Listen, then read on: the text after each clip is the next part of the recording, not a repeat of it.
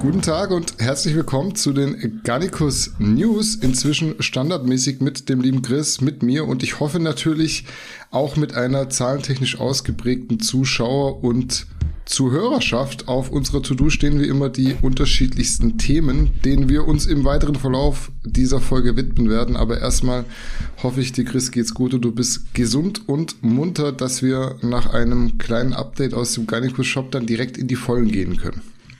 Ja, wie du schon festgestellt hast, ich freue mich auf die News. Ja, das haben die Leute jetzt zwar im Vorhinein nicht mitbekommen, aber Chris ist auf jeden Fall heiß, deswegen mache ich schnell. Wir navigieren gedanklich kurz in den Shop. Da habe ich offen gestanden diesmal keine Aktion für euch, denn die Gymsex und auch die Bizeps Blaster aus den vorigen Angeboten sind komplett weg. Ich sehe es aber fast als meine Pflicht an an der Stelle, euch nochmal an die Weihnachtsedition unseres Verum Ways zu erinnern. Da geht's mit dem Bestand nämlich steil bergab. Also wer noch nicht hat oder nochmal möchte, der sollte definitiv zuschlagen. Denn wenn weg, dann weg, wie Marcel immer so schön sagt. Äh, so wie es aktuell aussieht, kann es gut sein, dass bis Weihnachten gar nichts mehr da ist, weil sehr viele kaufen direkt das Bundle, was aus vielerlei Hinsicht gar nicht unclever ist. Erstmal sind die beiden Flavors, die wir da entwickelt haben, sprich Bratapfel und Zimtsterne, einfach sehr lecker. Dann könnt ihr beim Doppelpack außerdem noch ein bisschen was sparen. Das ist auch egal, wie ihr mischt. Ihr könnt entweder zwei von einer Sorte oder ein Mixed Bundle wählen und was noch interessant ist, kleiner Tipp von mir, die limitierten Flavors kosten genauso viel wie letztes Jahr, obwohl ja mittlerweile die Rohstoffpreise gestiegen sind. Dementsprechend könnt ihr da grundsätzlich schon mal profitieren. Nehmt's als Wink mit dem Zaunfall oder als äh, Loch in der Matrix. Die äh, zwei Weihnachtsways gibt's auf jeden Fall im Garnicus Shop und wir zwei, Chris, starten jetzt direkt ins erste Thema. Den Anfang macht heute Beth Francis, eine Dame, die nicht jeder so auf Anhieb kennen wird. Dem einen oder anderen sagt vielleicht Beth Francis Powerhouse Gym was. Das ist ihr Gym, das sie zusammen mit ihrem Ehemann Steve Weinberger führt. Den kennt ihr vielleicht als Head Judge von IFBB Pro Wettkämpfen, beispielsweise vom Olympia oder von der Arnold Classic, waren neulich auch in Prag am Start, wenn ich mich nicht täusche. Beth Francis ist auf jeden Fall eine relativ polyvalente Sportlerin. Sie war mal Kugelstoßerin, ist dann zum Powerlifting gekommen und hat später auch noch professionell Bodybuilding betrieben. Heute geht's aber ums Powerlifting, denn Beth Francis hat nach 36 Jahren einen Wettkampf Comeback gegeben und dabei in ihrer Alters- und Gewichtsklasse direkt sechs neue Weltrekorde aufgestellt.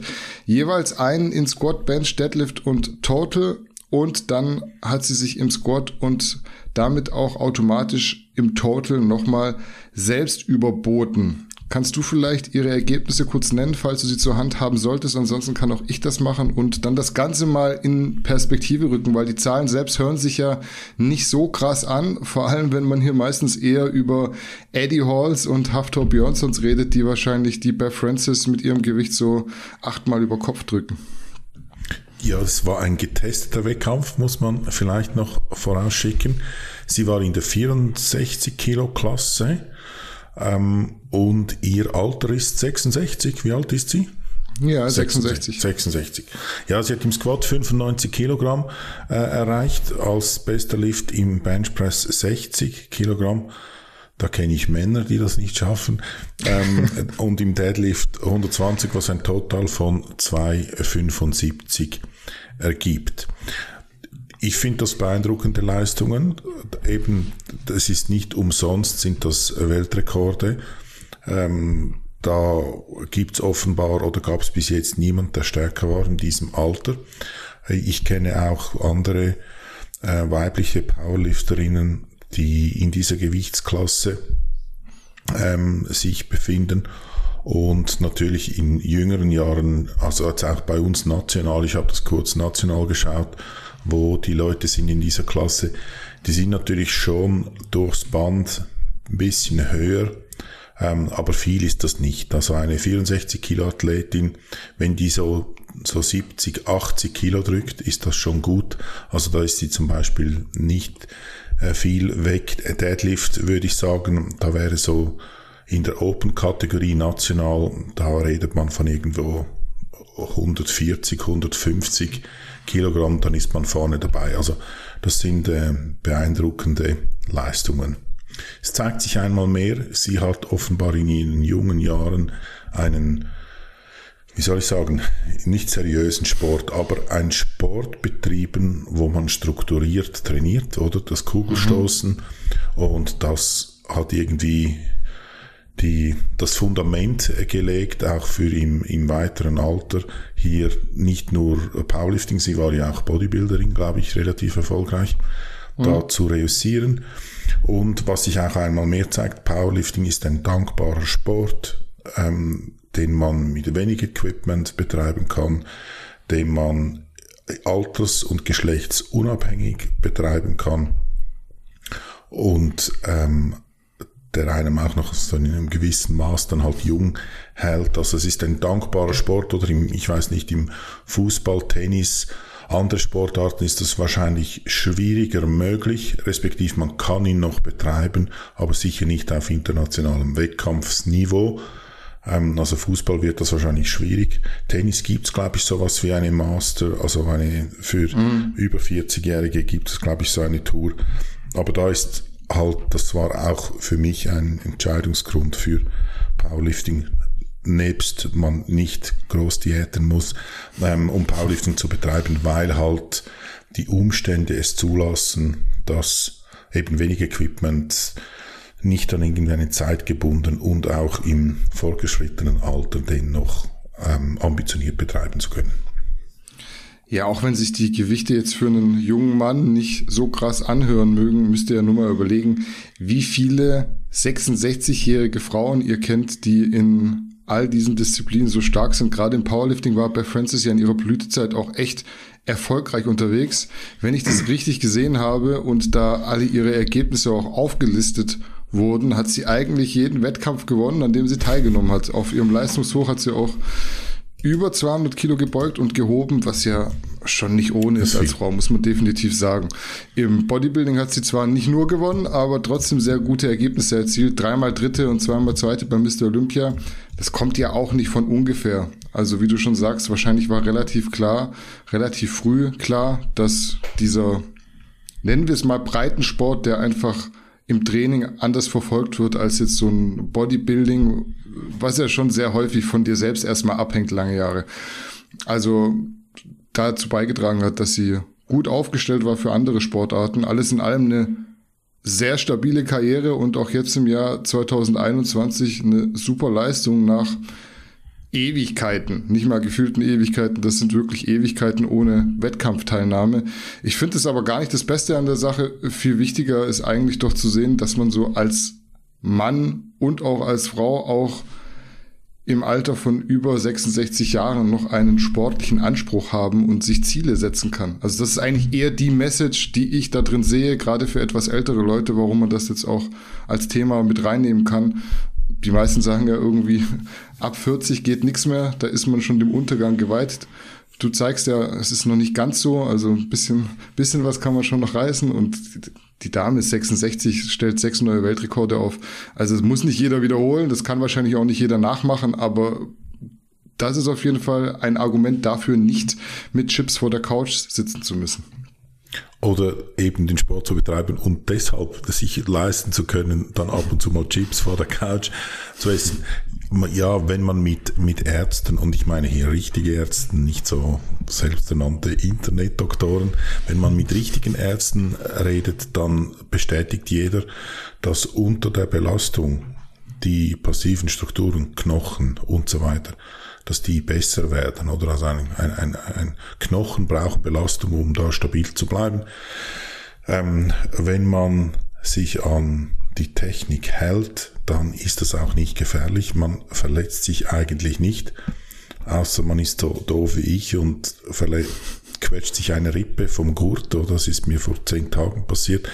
Aber sonst, man hat keine Gegnereinwirkung, man gibt sich keinen Gefahren aus. Das ist ein sehr, sehr kontrollierter Sport, alles was Widerstandstraining bedeutet. Und dieser Mythos von man macht sich die Gelenke kaputt, man nutzt sich die Gelenke ab, man joyert sich die Gelenke weg, das Gegenteil ist wahr.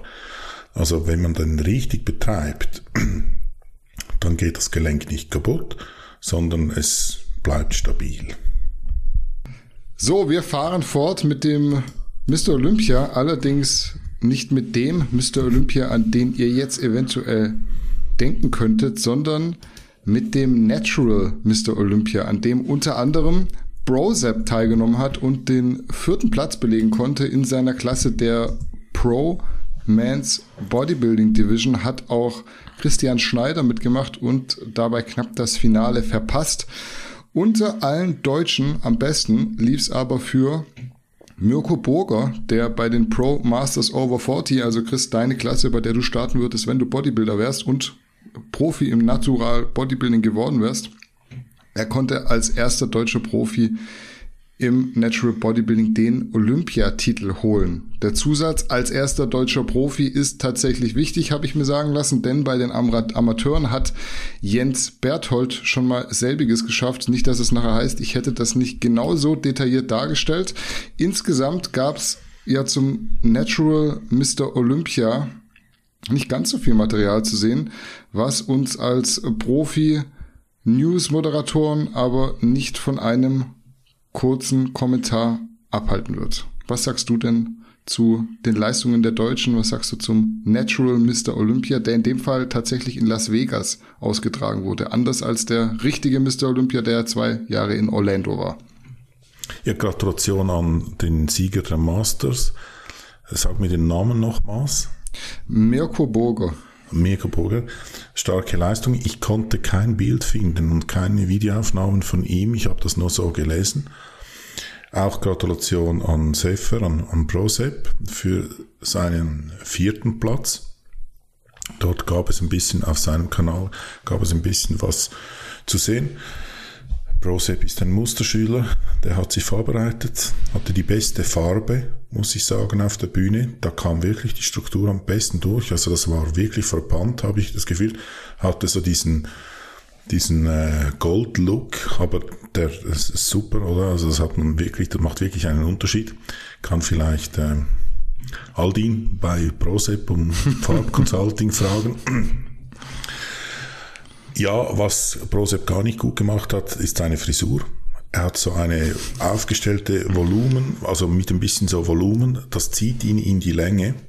Und ich möchte zu Natural Bodybuilding grundsätzlich noch was sagen, aber das, das geht ja um Illusionen und so weiter. Und da würde ich ihm raten, eine andere Frisur, die Haare nicht so aufgestellt, das zieht ihn so in die Länge, macht ihn schmaler. Und was aus meiner Deswegen habe ich eine Glatze.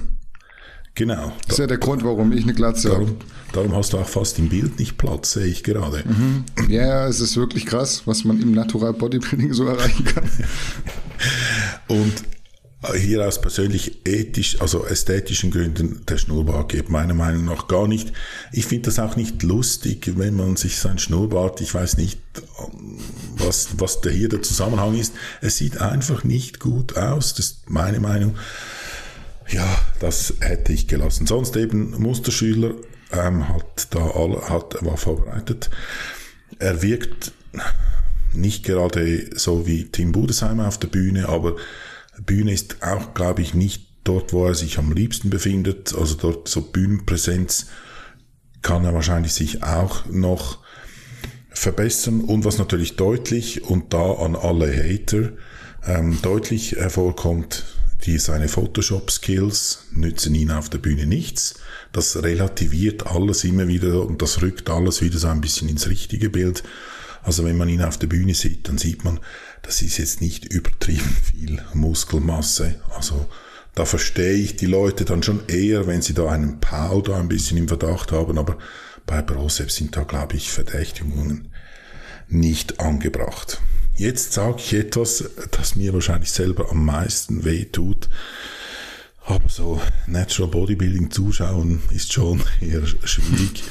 Das, ja. es, es tut mir wirklich, wirklich leid und ich stehe für drogenfreien Sport oder für das stehe ich ein, aber ich habe mir da die Romania Pro da lieber angeschaut als die Bilder von Natural Bodybuilding. Es, ich weiß, es, es, es ich rede gegen mein Naturell im Moment, aber es sieht einfach nicht gut aus. Ja, ich werde jetzt auf jeden Fall nicht auf die Frisurengeschichte eingehen, weil dass ich da selbst sehr primitiv unterwegs bin, das äh, dürfte man ja jedes Mal sehen. Aber bevor ich das sage, was mich eigentlich bewegt hat, will ich mal festhalten, auf jeden Fall sehr starke Leistungen. Gerade Mirko hat da ja was erreicht, was bei den Profis im Natural Bodybuilding davor niemand erreichen konnte, nämlich den Mr. Olympia-Titel zu holen und mit diesem Lorbeerkranz gekrönt zu werden. Auch bei Prozep muss ich sagen, super gepiekt, alles mehr oder weniger auf den Punkt getroffen, auch richtig gutes Paket. Bei ihm irritiert mich das mit der Farbe immer so ein bisschen, was du angesprochen hast. Keine Ahnung warum, weil die anderen einfach wahrscheinlich so schlecht, so anders, so monoton dagegen aussehen. Das ist ein ganz anderer Farbton, nicht so dunkelbraun, sondern eher Bronze, golden. Ich will jetzt nicht sagen, dass es schlecht aussieht. Es sticht halt heraus. Ja, wahrscheinlich ist auch genau das, das ist wahrscheinlich der Hintergrund, weil man will ja auf jede erdenkliche Weise die Blicke der Judges auf sich ziehen. Und das hat er mit der Farbe auf jeden Fall sehr, sehr gut gemacht.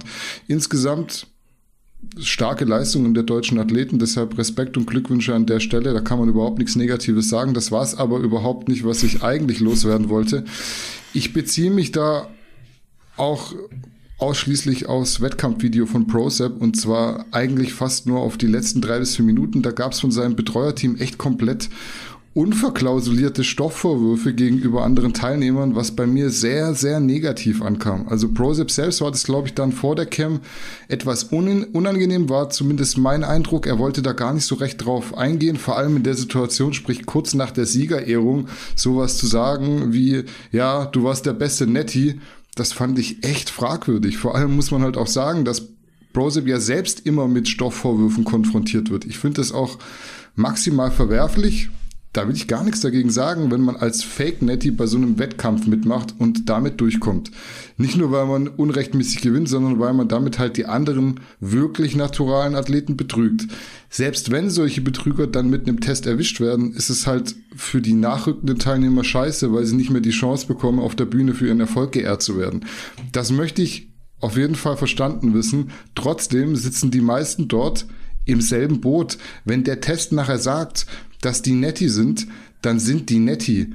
Das ist das Spiel, auf das ihr euch eingelassen habt. Entweder ihr akzeptiert das Spiel mit allen Vor- und Nachteilen oder ihr müsst euch halt einen anderen Sandkasten suchen. Ich verstehe schon, als richtiger Netti-Athlet ist es scheiße, wenn man Betrug vermutet, aber wenn es nicht nachweisbar ist, dann muss man es runterschlucken.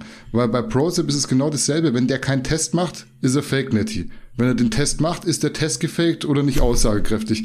Die Voraussetzungen sind dieselben. Sprich, eigentlich müsste man auch bei Zweifeln dort allen den Benefit of the Doubt geben und sich sogar eher für die vermeintlichen Betrüger einsetzen. Eventuell sind es ja noch krassere Wunderkinder als sich selbst. Äh, wenn euch die Tests oder die Vorgehensweisen international nicht gefallen, dann geht halt nicht auf internationale Wettkämpfe. Ihr wisst im Vorhinein, was dort passieren kann.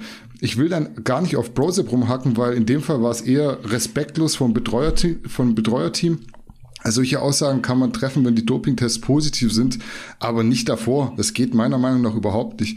Man kann halt nicht aus Deutschland, wo man selbst diese Probleme mit den Stoffverwürfen hat, in die USA reisen, wo die Konkurrenz eben noch mal größer ist und dann mit der Fake-Netty-Keule schwingen.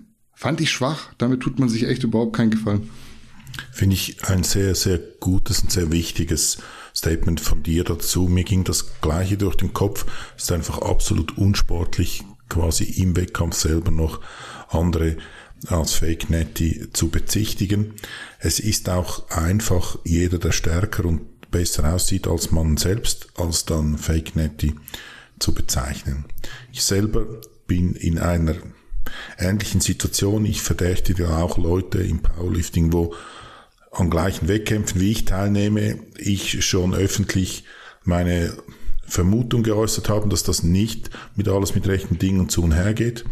Zu meiner Verteidigung kann ich aber hier sagen, mir ist das ich habe die Person verdächtigt und ich war nicht am gleichen Wettkampf mit der, sondern ich habe das quasi als Zuschauer. Und da ist es einfach ehrlicher, finde ich, wenn ich meine Vermutungen äußere und das auch öffentlich und zu denen stehe. Und dann, wie es der Zufall gab, war ich mal an einem selben Wettkampf, aber nicht in der gleichen Gewichtsklasse, wohlgemerkt. Und da mache ich natürlich kein Wechselspiel, sondern stehe da weiterhin zu meiner Meinung. Nichtsdestotrotz, ganz schwache Nummer, hat seinen Beigeschmack, sollte man unterlassen. Und halt, wenn man solche Verdächtigungen hat, irgendwas da unternehmen, habe ich in dem Fall auch gemacht, möchte aber hier öffentlich nichts dazu sagen, ist ein bisschen heikel. Ähm, kann man ja was unternehmen, um seine Vermutungen irgendwie zu bestätigen. Ja, man kennt ja die Regeln. Also es gibt halt die Tests, die Tests sind so, wie sie sind. Wenn man die Tests nicht gut findet, dann finde ich eigentlich den besseren Schritt zu sagen, ich nehme da gar nicht teil, weil das hat überhaupt gar keinen Sinn, dort teilzunehmen. Die Tests sind nicht aussagekräftig, die würden so einen Dopingsünder nicht überführen. Also wovon reden wir da? Ich bin dann zwar moralisch ethisch äh, der, der sich aus äh, hohe Ross stellen kann, aber so gewinnen kann ich hier keinen Blumentopf, wenn die anderen nicht richtig getestet werden. Aber das dann so als Aussage zu nehmen, um zu sagen, ja, du warst der beste Netty, jetzt nimmt er da die Harley mit nach Hause und muss sie nachher wieder abgeben. Ja, eventuell ist es so. Ich habe es jetzt nicht mitbekommen, vielleicht wurde da jemand positiv getestet. Ich will nicht sagen, ich nehme dann meine Aussage zurück. Ich sag dann zumindest, ja, ist scheiße, aber du darfst das nicht vorher machen. Also ich kann ja jetzt auch nicht sagen, Usain Bolt, der alte äh, Doper, wenn der jetzt wieder gewinnt, das ist ja eine Frechheit. So, ey, ihm kann es niemand nachweisen, auch mhm. wenn die die nicht so testen wie andere Nationen. Ich kann dagegen nichts machen, außer ich gehe in die WADA und versuche da irgendwie die Regularien zu ändern. Aber ansonsten, deal with it or leave it. Und da muss ich sinnbildlich oder im Kontext dich zitieren, was, wo du neulich bei einer Fake-Netty-Diskussion gesagt hast, haltet euch wegen solchen Spekulationen und Vermutungen nicht davon ab, selber zu trainieren. Nehmt das hin, trainiert weiter, macht einen Wettkampfteil, ähm, nehmt das hin, sieht das sportlich. Wenn der andere bescheißt ist, scheiße. Und macht das Beste draus. Es ändert nichts an eurer Verfassung. Genau. Oder lasst es bleiben, wenn ihr wisst, dass euch das nicht passt. Ganz einfach. So, auch im nächsten Themenblock geht's um einen Bodybuilding-Wettkampf, in dem Fall um Chris neues Steckenpferd, den unterstützten Bodybuilding-Sport, besser gesagt ums Romania Muscle Fest. Da haben in dem Fall vier deutsche Athleten mitgemacht. Die Janine Groß hat in der Women's Physik ihr Profi-Debüt gegeben und dabei direkt den sechsten Platz geholt. Noch besser lief's für Jennifer Zienert, die wie von mir letzte Woche so halb prognostiziert, endlich ihren ersten Sieg in der Figurklasse eintüten konnte. Und dann waren noch Kevin Gebhardt und Emir Omeragic in der Men's Open am Start. Kevin wurde 16. Emir hat sensationell, muss man sagen, den vierten Platz gemacht. Gewonnen hat die offene Klasse diesmal Raphael Brandau vor Samson Dauda und Berus Tabani. Aus deutscher Sicht auf jeden Fall wieder ein durchaus erfolgreiches Wochenende, würde ich sagen. Wir können das eigentlich so angehen wie letztes Mal bei der Prag Pro. Sprich, wie schätzt du die Leistungen der deutschen Athleten und speziell die Men's Open beim Romania Muscle Fest ein, Chris? Ich würde sagen, Kevin innerhalb seiner Möglichkeiten war wahrscheinlich, ich habe Bilder nicht so, also ich habe den Stream geschaut, habe ihn aber nicht so gut ähm, gesehen. Das war Qualitätsgründen zu schulden. Aber irgendwie ein bisschen off. Ich konnte es nicht genau erkennen, warum, aber ich denke, das ist halt, sind so seine Möglichkeiten. Wenn nicht ganz alles zusammenspielt, dann befindet sich so auf einem hinteren Platz wieder. Emir, muss ich sagen, ja, ähm, hat bewiesen, dass er von den Deutschen, bleibe ich dabei, auch wenn er noch nicht ganz der beste Deutsche ist, aber sicher am meisten Potenzial hat. Ja, mehr PS in den, also mehr PS überall braucht er, vor allem in den Beinen, die waren schwach, kann man sagen im Vergleich zum Rest. Vergleichsweise, ja. Äh, genau, also gut, also vierter Platz, ich hätte ihn genau dort platziert, wirklich, ja. vierter fand ich perfekt. Ähm, muss aber auch sagen, dass vor allem die Top 2 schon sich ein bisschen abheben von den anderen. Die waren schon deutlich besser. Und dann war das Niveau, ja, so mittelmäßig, hätte ich jetzt gesagt. Wenn er da ein bisschen mehr PS noch bringt, in Form von mehr Masse, dann, dann geht das weiter mit ihm. Leider habe ich so einen kleinen Gyno-Ansatz gesehen, aber das, auch mhm. das kann man ja wahrscheinlich oder kann man operativ entgegenwirken.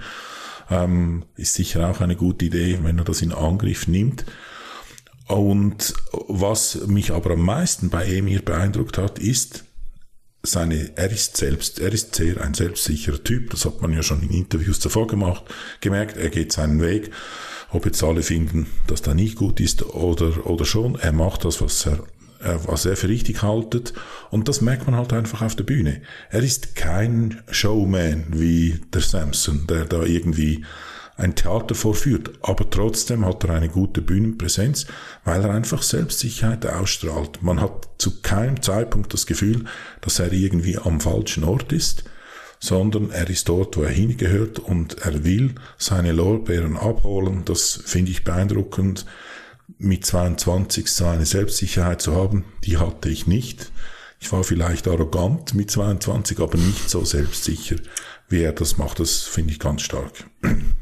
Ja, und zu den vorderen Plätzen, ich hätte Samson auf Platz 1 gehabt. Und zwar hm. deutlich, meiner Meinung nach. Fand den viel besser. Wahrscheinlich sagt man, er war ein bisschen weich. Ist wahrscheinlich die Kritik. Ich finde diesen Look ansprechender. Und also ich entwickle mich zum Samson-Fan. Der hat einfach, ja, der hat Spaß auf der Bühne und bringt das rüber. Ist sehr muskelbepackt, eben vielleicht nicht ganz super hart, aber das finde ich ein ganz ein, ein, schöner Look, den er hat und eben ein, ein aufgestellter, äh, fröhlicher Athlet wirkt einfach besser. Hm. Ich fange äh, heute mal bei den Damen an, dass auch äh, die weibliche, ähm, das weibliche Geschlecht hier äh, ordentlich gewürdigt wird. Da hat ja Janine Groß in der Women's Physik den sechsten Platz belegt. Für mich ein sehr starkes Profidebüt hätte man als Judge sicher auch Gründe für eine noch bessere Platzierung finden können. Ja, warum das nicht geschehen ist, keine Ahnung, aber sechster Platz für den ersten Profi-Wettkampf, ich glaube, da kann man sich jetzt trotzdem nicht beschweren. Allgemein aber auch für mich als Zuschauer eine sehr schwer zu wertende Klasse, wenn ich mir da so die Bilder angucke, weil das ja Women's Bodybuilding ersetzen sollte, jetzt wo Women's Bodybuilding auch wieder öfter vertreten ist, rückt das für mich immer weiter zusammen und dann werden Unterscheidungen echt schwer. Ich habe da immer ein bisschen den Eindruck, dass gerade solche Klassen dann für die Kampfrichter Tür und Tor offen lassen, um in einem sowieso schon subjektiven Sport eben noch mehr so zu werten, wie es gerade reinpasst. Schmälert jetzt aber natürlich nichts an der Leistung von der Janine. Insgesamt sehr starkes Paket dafür, dass sie erst Mitte September in Österreich die Pro-Card geholt hat, also quasi Pauls, Paul Unterleitners erster NPC Pro Qualifier. Da hat die Janine ihre Pro-Card geholt. Das ist zwei Monate her, nicht mal. Dafür jetzt schon bei den Profis konkurrenzfähig, finde ich auf jeden Fall sehr beeindruckend. Mm, dass die Jenny in der Figurklasse wahrscheinlich ihren ersten Profisieg holen würde, habe ich ja letzte Woche schon versucht so ein bisschen wie Nostradamus vorherzusagen, hatte zwei Gründe. Zum einen habe ich sie ja in Prag schon vorne gesehen gehabt und zum anderen ist dann, sofern die Teilnehmerlisten viele Ähnlichkeiten aufweisen, auch oft so, dass an der Spitze gerne mal die Platzierungen geswitcht werden, wenn es recht beieinander ist. Also wenn es recht eng so sich gestaltet, dass man da wieder Hü oder Hot machen könnte, dann tauscht man, glaube ich, gern mal durch. Auch das soll jetzt die Leistung überhaupt nicht schmälern, ganz und gar nicht. Wie gesagt, ich hatte Jenny letzte Woche schon vorne, aber da hat ja die Tschechin in der Tschechischen Republik noch gewonnen. Judges sind auch nur Menschen und die werden sich insgeheim irgendwo denken, dass sich auf die Art und Weise eben zwei gute Athletinnen direkt für den Mr. Olympia qualifizieren. Und das ist jetzt nicht wieder dieses Politikgerede, aber du kannst es halt, glaube ich, nicht ausschalten. Und wir werden später oder ich werde später nochmal bei der offenen drauf zurückkommen. Für mich gab es da letzte Woche eigentlich schon keine Diskussion, der Jenny den Sieg zu geben. Im Line-Up sticht sie halt echt schon mit ihrer Größe allein raus. Es wirkt all, allgemein viel graziler, viel femininer und für mich zumindest allgemein ansprechender, auch nach den Bewertungskriterien. Also ich bin da tatsächlich eher immer Fan der größeren Athletinnen und Athleten. Warum auch immer, ich finde, das sieht irgendwie für mich insgesamt stimmiger und athletischer aus.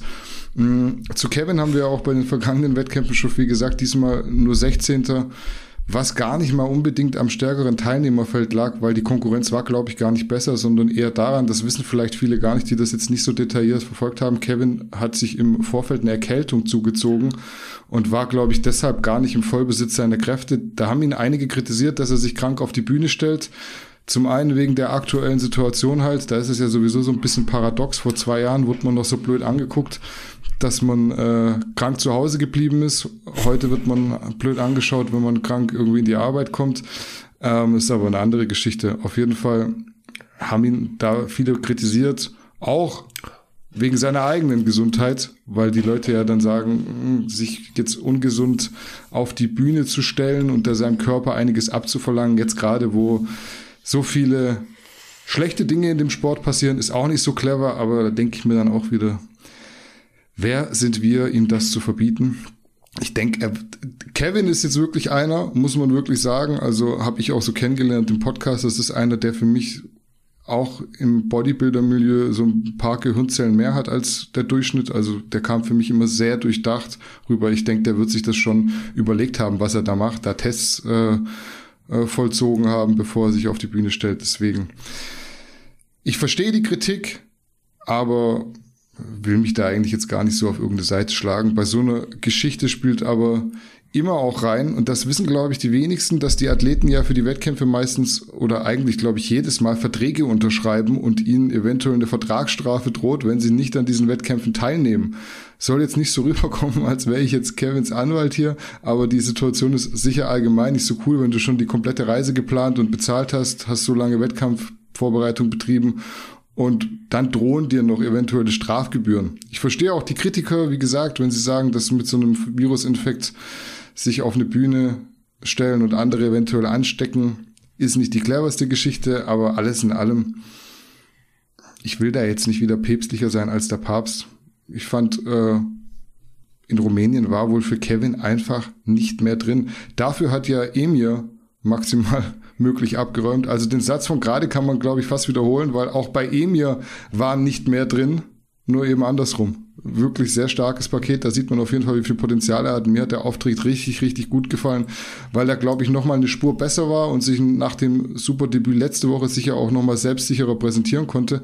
Platz vier echt herausragend, aber wie gesagt, das war wirklich das Maximum. Also da kann man jetzt nicht drüber diskutieren, hätte man den eventuell mit dem dritten tauschen können. Der Iraner war das ja für mich auch eine riesige Überraschung, ultra hart und so ein bisschen aus dem Nichts wurde ja von Milos Sarce vorbereitet und allgemein ist in Bezug auf Bodybuilding im Iran so der Tenor, dass da ganz viele Hadi Chupans rumlaufen, die aber wegen der schwierigen Visums Bedingungen einfach oft auf den Profi-Status bewusst verzichten, weil sie sowieso nirgends hinkommen, wo sie Wettkämpfe machen können.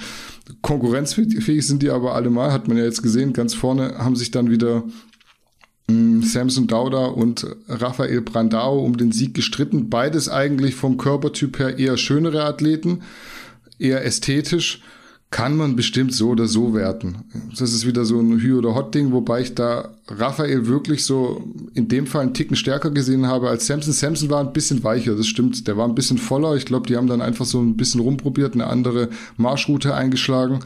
Wir haben da eigentlich so eine sehr ähnliche Situation, wie gerade gesagt in der Figurklasse. Samson hat letzte Woche gewonnen, Raphael wurde Zweiter. Wenn beide in ähnlicher Verfassung kommen, tauscht man halt durch und beide sind direkt für den Olympia qualifiziert. Da machst du jetzt für den Olympia nächstes Jahr keinen Fehler. Äh, großer Pluspunkt für Raphael war sicherlich die Kür. Mit der hat er ja Sean Roden geehrt, über den wir auch gleich noch reden werden. War entweder dieselbe Kür wie Sean Roden, sie 2018, glaube ich, beim Mr. Olympia gezeigt hat, oder zumindest viele Elemente davon. Der Song, also der Posing-Song war auf jeden Fall derselbe. Ich kann mich da sehr gut dran erinnern, weil wir waren ja 2018 in Las Vegas, als Sean Roden Mr. Olympia wurde. Und war auf jeden Fall dann ein cooler Moment und ich denke, da reißt du dann die Judges auch noch mal so ein Stück mit. Du bist ein wandelndes Bodybuilding-Lexikon.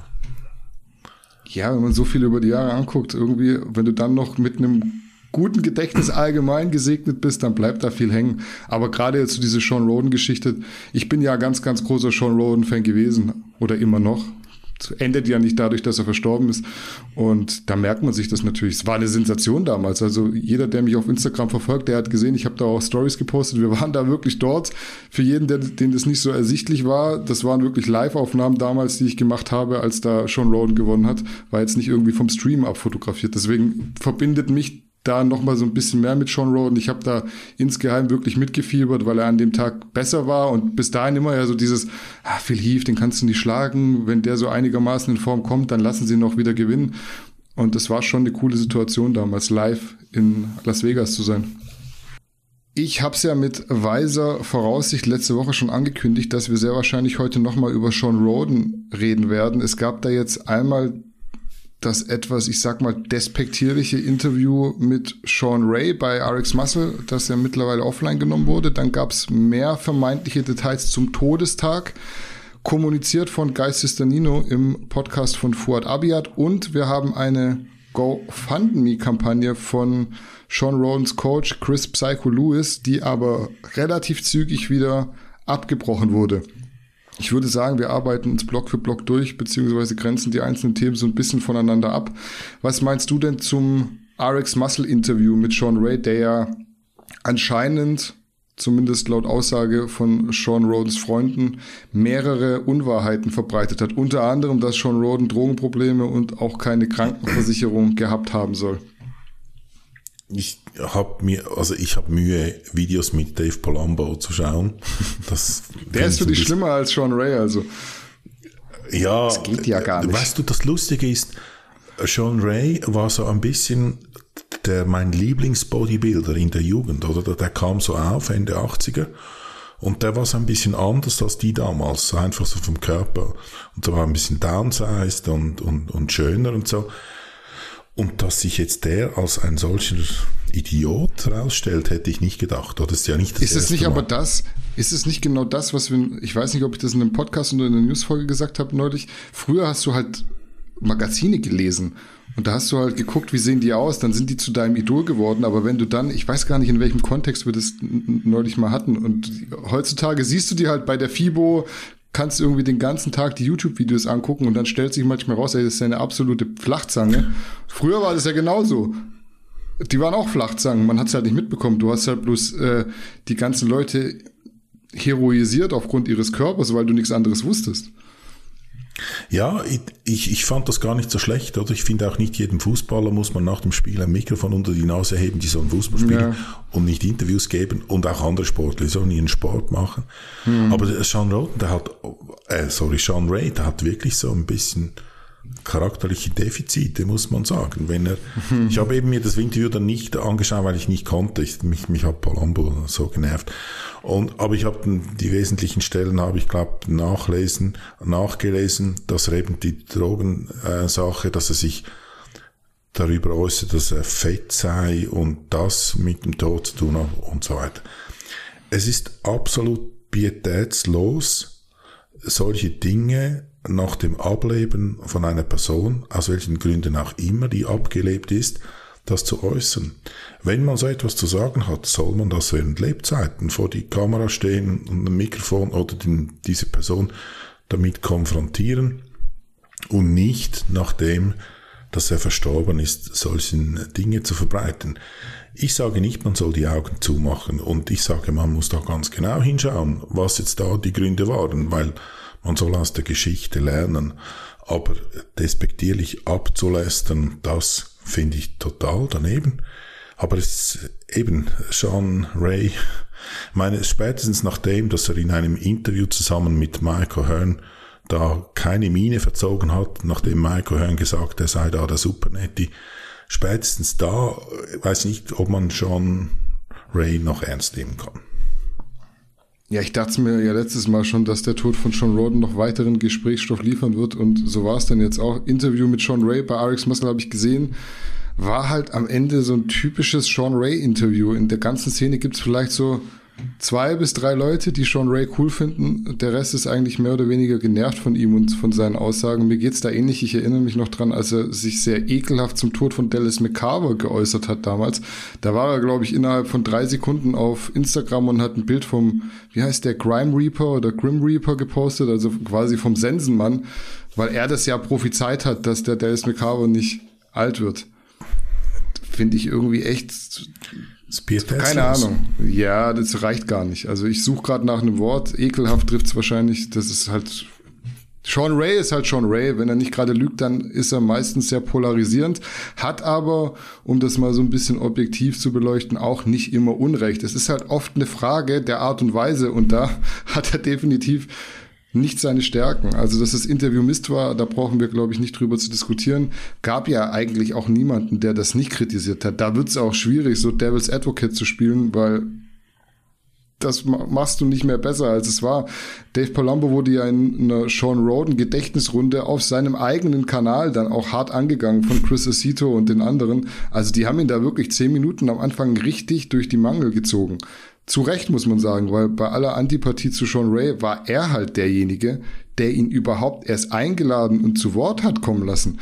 Das sind dann in dem Moment offenbar die Klicks, die wichtiger sind als die pietätvolle Berichterstattung über einen Todesfall, was ja auch einiges über Dave Palumbo sagt. Ich gucke RX Muscle eigentlich gerne, aber hin und wieder haut Dave Palumbo echt einen raus, wo man nur mit dem Kopf schütteln kann. Hat ja auch gefühlt eine Woche gedauert, bis das Video dann offline war. Insgesamt sehr fragwürdiges Verhalten, sowohl von Sean Ray als auch von Dave Palumbo. Meine nächste Frage wäre, was du so zu den neuen Details über den Todestag von Sean Roden sagst. Da hat Geistes Nino ausführlich erklärt, wie sich das wohl zugetragen haben soll. Ich verweise da an der Stelle mal auf unseren Artikel, weil das hier sonst zu lang wird. Genau, offenbar war ja eine andere Person. Man spricht von Freundin da irgendwie noch dabei. Und auch das mit den Herzinfarkten plural wurde so ein bisschen relativiert, oder dass das mhm. wahrscheinlich ähm, nicht so war oder einer, aber nicht severe, also nicht, äh, äh, nicht so schlimm. Mhm. Und dass die Todesursache, es wird ein bisschen darüber spekuliert, ob es überhaupt ein Herzinfarkt war oder irgendwie eine Lungenembolie oder sonst ein irgendein Gerinnsel. Ich würde sagen, warten wir die Autopsie ab, falls die irgendwie eine gibt und dass dann die öffentlich wird dann ist das die, die Ursache dann wahrscheinlich geklärt. Nichtsdestotrotz finde ich die schlussendliche Todesursache, das sind ja, da ist ja dann immer ein, irgendwie eine Verkettung, ähm, spielt gar nicht so eine Rolle. Ich denke, die Diskussion muss, die jetzt darüber stattfinden muss, ist, wie gefährlich die Lebensweise eines Schwergewichts-Profi-Bodybuilders oder eines Bodybuilders überhaupt ist, dass man die dass man sich das bewusst ist und nicht nur bewusst, dass man vielleicht auch halt da ein bisschen mehr darüber nachdenkt, als ja, es ist halt gefährlich, dass ein solches Leben sein kann, wie schnell dass ein solches Leben beendet sein kann. Und was ich ganz, ganz schwierig finde, ich komme wieder auf die selbsternannten Internetdoktoren zurück, wenn solche Leute Ratschläge geben wie, man muss halt häufiger ein Blutbild machen oder man muss halt ab und zu Aderlass machen, um den Hämatokritwert zu senken. Das finde ich ganz schwierig. Das sind keine Ärzte. Ähm, hier geht es um Leben und Tod und um Gesundheit. Da wäre ich, ich weiß nicht, ob das sogar strafrechtlich relevant ist, wenn man als nicht medizinisches Personal solche Dinge von sich gibt. Wahrscheinlich ist es nicht, sonst wäre es geahndet worden.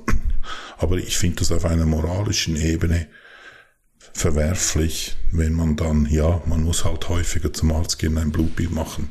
In einem Blutbild wird man die Langzeitfolgen nie rauslesen können. Die Blutparameter, sofern wir die richtig verstehen, sind nicht Langzeitwirkungen eingeschlossen. Das sind so wie die Finanzanalysten, die aufgrund von Chartanalysen uns sagen wollen, wie sich der Aktienkurs entwickelt. Das ist sehr schwierig. Und was noch dazu kommt, gerade Bluthochdruck, weiß man, ist nicht gut. Aber viel mehr weiß man nicht. Habe ich mir von einem Mediziner sagen lassen, was das genau alles für Auswirkungen hat, warum das das nicht so gut ist und so weiter. Man weiß, es ist nicht gut, es sollte tief sein, aber dann hört es dann ziemlich schnell auf. Mensch, das, der menschliche Körper ist ultra komplex. Es ist schwierig, den zu verstehen und sicher nicht von Nicht-Fachpersonal. Ja, ich denke auch, am vernünftigsten ist es, den Autopsiebericht abzuwarten, um da weiter drüber zu reden. Und selbst dann sind wir wahrscheinlich nicht das qualifizierteste Personal, um da irgendwelche Aussagen zu treffen. Trotzdem sind wir ja in der Rolle, in der wir hier sind, gefragt, einfach Dinge wir zu kommentieren. Wir müssen darüber reden, unbedingt, oder? Ja, einfach auch eventuell aus einer Laiensicht, um vielleicht mal genau. eine andere Perspektive aufzutun. Und das war ja nun mal jetzt so ein sehr großer Vorfall in der Szene, den man dann kommentiert. Wenn du das nicht machst und sagst, ja, aus Pietätsgründen, in dem Fall, um das zu sagen, reden wir da nicht drüber, das, Nein, wie du es machst, es müssen Lehren rausgezogen werden, das ist so, ja. Ja, also wir müssen darüber reden, aber eigentlich muss man sagen, wissen wir jetzt nach den Aussagen von Geistes Tonino nicht wirklich viel mehr als vorher. Er selbst sagt ja, kann Herzinfarkt, kann Lungenembolie, kann Blut, Blutgerinnsel gewesen sein. Es soll aber nicht dran gelegen haben, dass er zu schwer und außer Form war, wie es Sean Ray behauptet hat. Also auch Geistes Danino hat des Öfteren gegen Sean Ray geschossen letzte Woche. Ich glaube, da wäre besser, wenn die beiden sich im echten Leben nicht über den Weg laufen, auch wenn das wieder eine sehr gute Story zu berichten wäre. Anscheinend hatte Sean Roden auch davor nicht schon zwei Herzinfarkte, das hast du richtig gesagt, sondern nur einen kleinen. Da muss ich also meine Aussagen vom letzten Mal etwas revidieren. Das war ja jetzt auch nichts, was ich mir aus den Fingern gezogen habe. Das hat halt irgendjemand gesagt und ich habe das spekulativ so aufgegriffen. Deswegen sorry an der Stelle. Ich stehe aber weiterhin dazu. Stress kann töten, wenn auch langsam die unklare Situation mit dem Gerichtsprozess wird sich nicht positiv ausgewirkt haben. Da bin ich mir sicher. Für die Dame, die offensichtlich bei ihm war am Todestag oder in der Todesnacht, ich habe das jetzt so nicht ganz verstanden welche Uhrzeit da war, ist ja auch Zeitverschiebung, keine Ahnung. War auf jeden Fall für die Dame auch keine coole Geschichte, glaube ich, das kann man sicher festhalten. Sean hinterlässt ja auch eine kleine Tochter, die jetzt ohne Papa aufwachsen muss, was man, glaube ich, nicht weiter ausführen braucht, dass das nochmal unschön on top ist. Wie stehst du denn zu dieser GoFundMe-Aktion, die ja offenbar auch für Aufruhr gesorgt hat? Da wollte sein ehemaliger Coach wohl Geld für Seans Tochter sammeln was nicht so gut angekommen sein soll, wie er das wohl gedacht hat. Ich kann das nicht richtig einordnen. Die Geschichte war eben, diese Kampagne wurde ins Leben gerufen und dann nach einer Summe von 12.000 ungefähr, also nach wahrscheinlich nicht allzu lange, wurde die wieder Tag, glaube ich. Die wurde wieder zurückgezogen und das muss ja vom Initiator gewesen sein, oder? Mhm, das war ja nicht ja. irgendwie ein rechtliches Vorgehen, dass irgendwie ein Staatsanwalt gesagt hat, nicht nee, mehr. Nee. Finde ich eine ganz merkwürdige Geschichte und kann ich überhaupt nicht einordnen. Wenn offenbar, also ich spekuliere jetzt, ja. offenbar gibt da, gibt's da viele Leute, die irgendein Problem haben mit John Roden wegen dieser in dubio pro reo nicht mhm. verurteilten Vergewaltigungsgeschichte. Ich nehme an, das ist der Hintergrund, oder? Jetzt, was hat das mit seiner Tochter zu tun? Verstehe ich nicht. Also wenn man da mit Sean Roden ein Problem hatte oder hat, dann was tangiert das die Tochter? Ich sehe das nicht. Dann kann doch dieser Trainer für die Tochter sammeln. Also ich kann das gar nicht einordnen. Ich probierte ein bisschen, das kann man ja, probierte ein bisschen ausfindig zu machen, was, wie die Vermögensverhältnisse von John Roden sind. Und das ist natürlich jetzt auch hochspekulativ. Aber ich möchte jetzt sagen, aus nicht ganz unzweifelhaften Quellen habe ich Zahlen rausgefunden von 1 bis 5 Millionen US-Dollar soll sein Net Worth betragen, also sein Vermögen.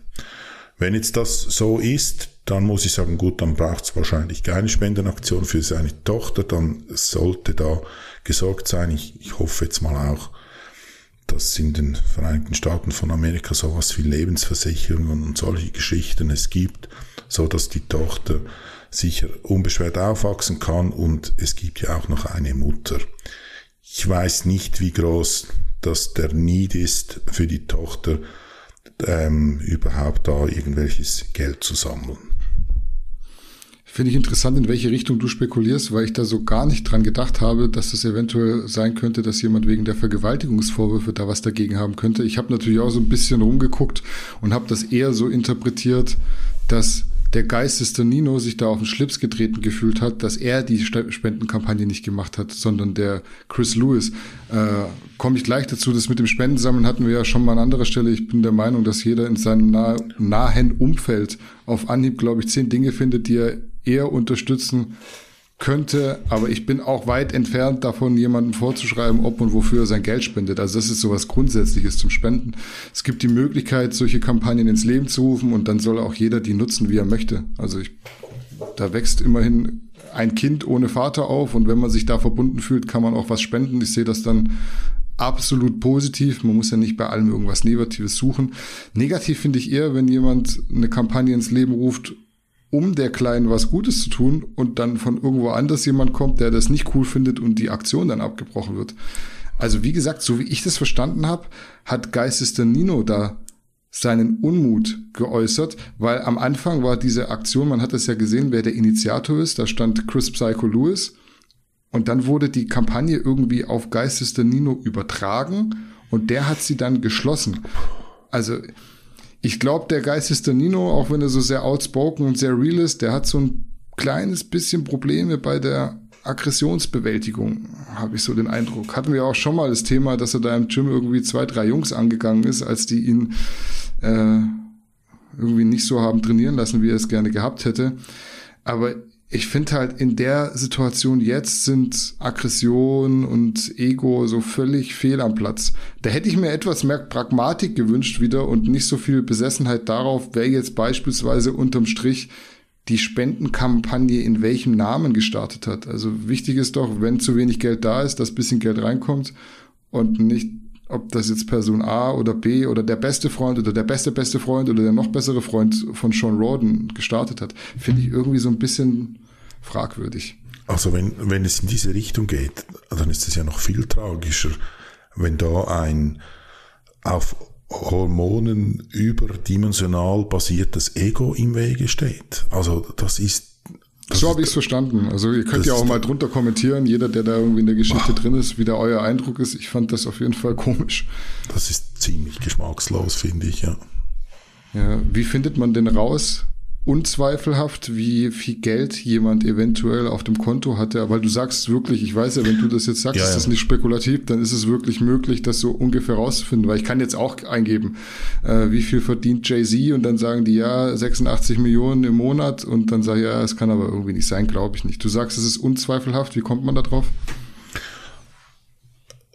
Ähm, ja, ich, ich, ich habe gar nicht groß anders gemacht. Also ich habe da nicht irgendwie einen Kontakt angerufen oder sowas, sondern ich äh, habe Internetrecherche betrieben und da, da gab es eine Quelle von einem Newsportal, die das so publiziert hat. Ähm, und dieses Newsportal ist jetzt, ich kann es nicht ganz einschätzen. Ich habe natürlich mich auch probiert zu verifizieren, ob dieses Newsportal, ich kann dir den Namen nachher sagen, ich habe es nicht im Kopf, ob, hm. ob das ähm, vertrauen, also plausibel ist, aber es scheint nicht so einfach irgendwie so ein, keine Ahnung, ein Internetspast zu sein, der da eine Seite betreibt, sondern das ist ein professionelles Newsportal, das Sportnews bringt. Hm. Ja, also, also ich, ich kann ich würde mich nicht verlassen auf dieses 1,5 Millionen. Das ist das, was ich in Erfahrung bringen konnte. Aber es, ich würde jetzt das auch nicht als komplett unwahrscheinlich abtun.